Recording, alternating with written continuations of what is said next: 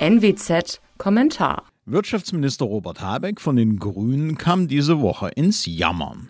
Er beklagte Mondpreise, die Erdgas exportierende Länder angeblich von Deutschland verlangten, konkret die USA.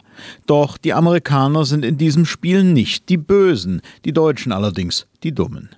In den USA nutzt man die Chance, gutes Geld zu verdienen. Knappes Angebot, hohe Preise, so ist das nun einmal. Zwischen Staaten gibt es keine Freundschaft, da mag Habeck das Wort noch so sehr bemühen. Es gibt nur Interessen. Etwas anderes anzunehmen ist apolitisch und naiv.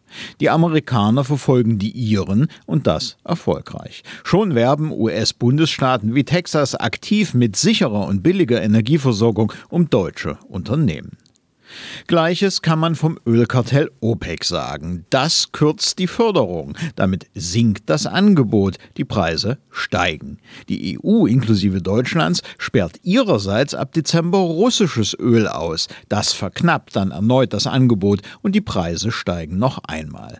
Das gilt jedenfalls in der EU. Andere Märkte, die russisches Öl nicht boykottieren, können sich dagegen über zusätzliches Angebot freuen, das die Preise wiederum drückt. Hier gegenzusteuern dürfte ebenfalls Anlass für den Schritt der OPEC gewesen sein.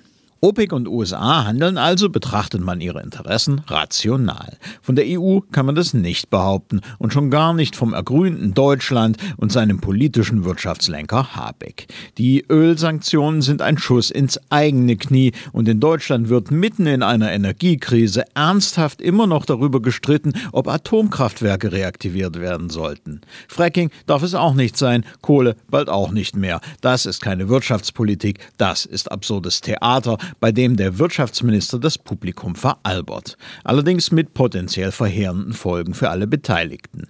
Wenn das Angebot quer über alle Energieformen nicht steigt, dann blüht im Land ein Abstieg, wie ihn noch keine Generation erlebt hat. Wir haben eine exportorientierte Wirtschaft. Die Energiepreise liegen aber weit höher als bei den Konkurrenten in den USA und in Asien. Das bedeutet Dahinsterben der immer weniger konkurrenzfähigen deutschen Industrie oder Abwanderung in jedem Fall Schrumpfung der Volkswirtschaft.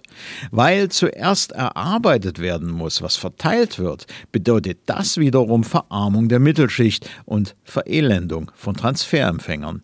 Das geht dann mit dem schon jetzt an Gasumlage und Co. als Wirtschaftsminister gescheiterten Habeck und seinen Grünen nach Hause. Da hilft dann auch kein ruinöser, schuldenfinanzierter, verzweifelter Dreifach-, Vierfach- oder gar Achtfach-Wumms. Mein Name ist Alexander Will. Sie hörten einen Kommentar der Nordwestzeitung.